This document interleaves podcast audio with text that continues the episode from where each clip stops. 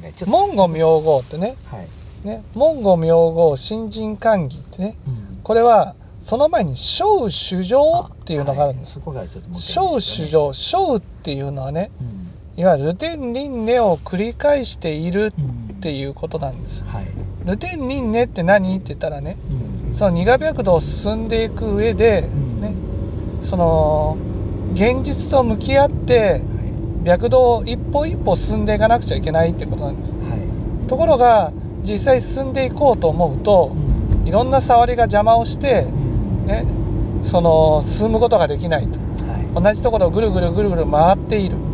そういうものを小主情っていうんです。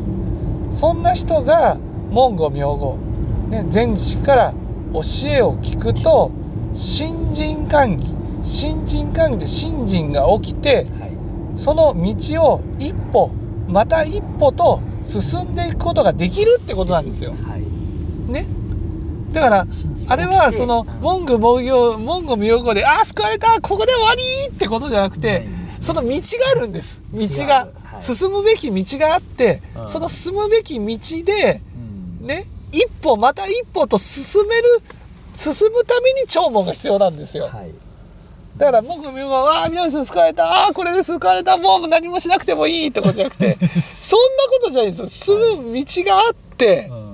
その進む道を進みたいって思ってもうん。なかなか進めなくてうん。同じところをぐるぐるぐるぐる回ってる人がねうん。いや本当に教えを聞いてうん。一歩進むと。うん。ああそうか今まで進めなかった道がうん。進めた許せなかった人を許せた。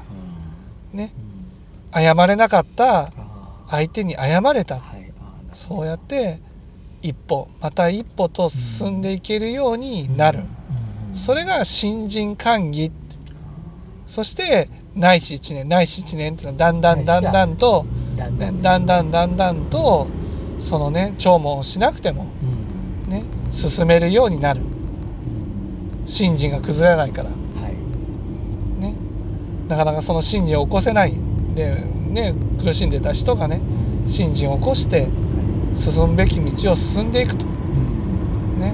そういうことであってねその多分ね文句の名号を聞いてる人の多くの人が期待してるのはねはい。なんかこう異次元の救いみたいなね感じで神秘体験が神秘体験が突然あってわあ救われたよかったみたいなね。うんそういうのを期待してるんだと思うんですよ。うんでもそこじゃないんですよ。一番大事なことはね。はい。救われるかどうかじゃなくて進めるかどうかなんです。進めるかどうか。だからああそこの言葉「小主情文語名号新人歓喜」書いてあるんだからね、はい。小主情っていうのはもう同じところぐるぐるぐるぐる回ってる回ってる人が一歩進める二歩進めるなんて素晴らしい教えなんだということであってねはい進もうとしてる道を進まないでねただ聴もしていても意味がないんです